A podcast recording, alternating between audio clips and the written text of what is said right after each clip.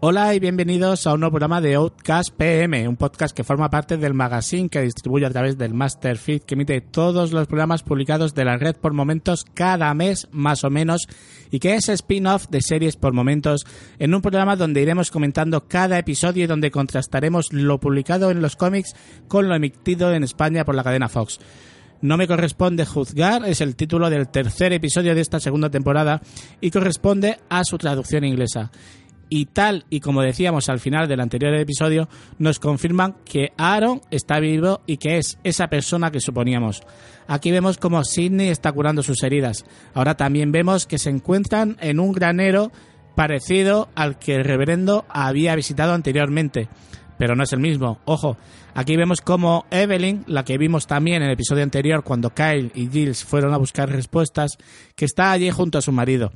Evelyn le aclara a Sidney que su marido está dispuesto a ayudar y a hacer lo posible para convertirse en uno de ellos, pero al pasar a su lado le corta el cuello sin pestañear. Ahora Sidney no tiene ningún problema con Evelyn.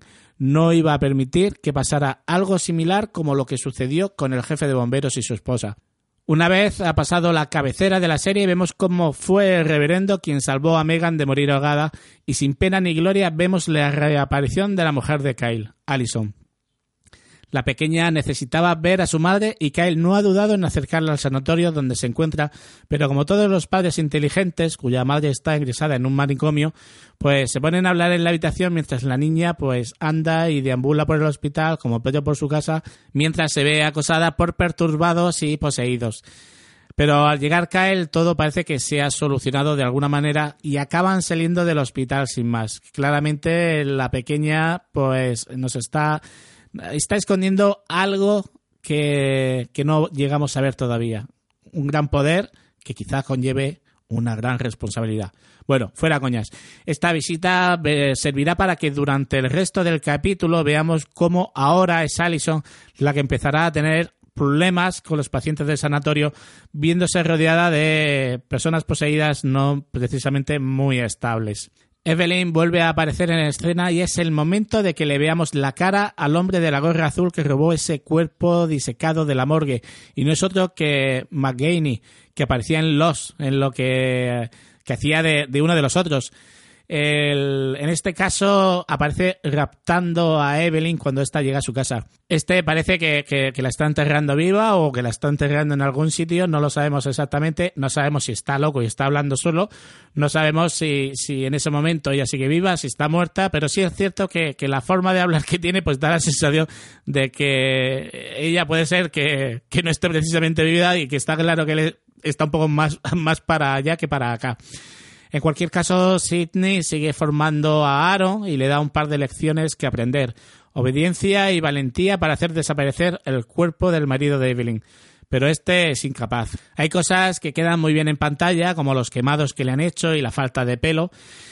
Pero coñe, quitarle la camiseta y ponerle otra. Si, si es la camiseta del incendio, como poco debe estar pegada a su piel y, y no rota sin más como si se lo hubieran comido las polillas. Bueno, cosas del atrecho. Durante todo el episodio hemos podido ver cómo la relación de Megan y su hija Holly pues es muy difícil y cada vez más distante. Esto entre las visiones que Megan sigue teniendo y como Holly culpa a su prima y su tío, pues está creando un punto de, inflexión entre ambas que bueno, sobre todo cuando parece que Holly tiene también algún tipo de sensibilidad para los demonios que que las rodean, pero bueno, eso, eso no es nada. Megan eh, está embarazada y mientras sufre otro estado de visión y sale corriendo de su casa, se encuentra de lleno con la rubia con la que habló el reverendo aquella noche en el establo la simpática Dakota. Durante todo el episodio hemos podido ver cómo la relación de Megan y su hija Holly se iba haciendo cada vez más difícil y cada vez más distante. Esto entre las visiones que Megan sigue teniendo y cómo Holly culpa a su prima y su tío, se está creando ahí un punto de inflexión entre ambas, pero sobre todo cuando parece que Holly también tiene pues algún tipo de sensibilidad para los demonios o los fantasmas o, las visiones que la rodean. Pero bueno, el problema, ese problema no es nada porque mm, Megan está embarazada. y mientras sufre otro estado de alucinación o de visiones, sale corriendo de su casa y se encuentra de lleno con aquella rubia con la que habló el reverendo aquella noche en el establo, Dakota. La chica está visitando a los vecinos para invitarles a aquel lugar donde vimos rezar a tantos de ellos. Finalmente Megan se da cuenta de que no pueden seguir viviendo en esa casa. Hay que señalar que las pequeñas actrices que interpretan a Holly y Amber, las dos primas, hacen muy buenas interpretaciones y que Amber llega a dar algo de miedo, miedo a pesar de, de contar con tan solo con ocho añitos de edad. Bueno, eh, seguimos con el capítulo y toda la investigación llevarán a Kyle hacia la chatarrería, propiedad, el desguace, propiedad del hombre de la gorra azul. Él y el reverendo ven en la oscuridad de la noche como éste sigue enterrando algo. Lo evitan y llegan a una caseta donde oyen gemir a alguien. Allí encerrados se encuentran al niño y al preso que intentó matar al reverendo.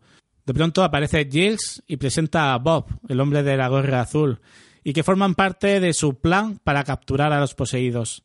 Aquí un nuevo intento de exorcizar a un poseído y vemos cómo la negrura sale de su cuerpo mientras intenta volver a entrar dentro de él de cualquier modo. Todo hay que decirlo, es una escena espectacular y de mucha tensión. Un mensaje que el resto de poseídos que hay en esa habitación deben de dar a Sidney. Kyle va a por ellos. Tres minutos para el final y vemos cómo Bob le cuenta qué hace realmente en ese desguace y cómo Kyle no es el primero que lucha contra ese líquido negro. Él ya ha luchado antes esa batalla, hace 30 años, y fue junto al padre de Kyle. Nuevo hype para la serie.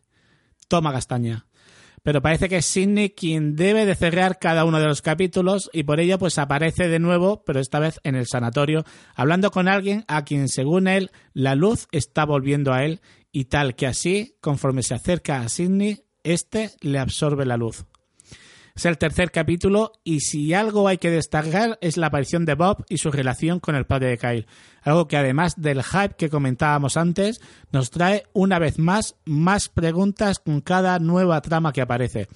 Siempre hemos oído hablar de la madre de Kyle, pero nunca del padre, y parece que eso va a ser lo más, lo más interesante que nos pueda dar esta temporada. A diferencia de los otros dos episodios emitidos, el padre de Kyle sí aparece en los cómics, pero es al final del número 25 de la colección. Y aparece como si tal cosa, eso sí, es más parecido a un superhéroe al ver cómo domina a los perseguidos y cómo lucha con ellos y cómo utiliza la luz que hay en su interior. Está claro que aparecer aparecerá en algún momento y que seguro que impulsa la serie en cuanto a contenido y trama. Con esto terminamos el episodio de hoy de Outcast PM. Espero que os guste y que nos oigamos próximamente en el próximo capítulo de la serie o con cualquiera de los otros programas que completan el magazine por momentos. Hasta luego.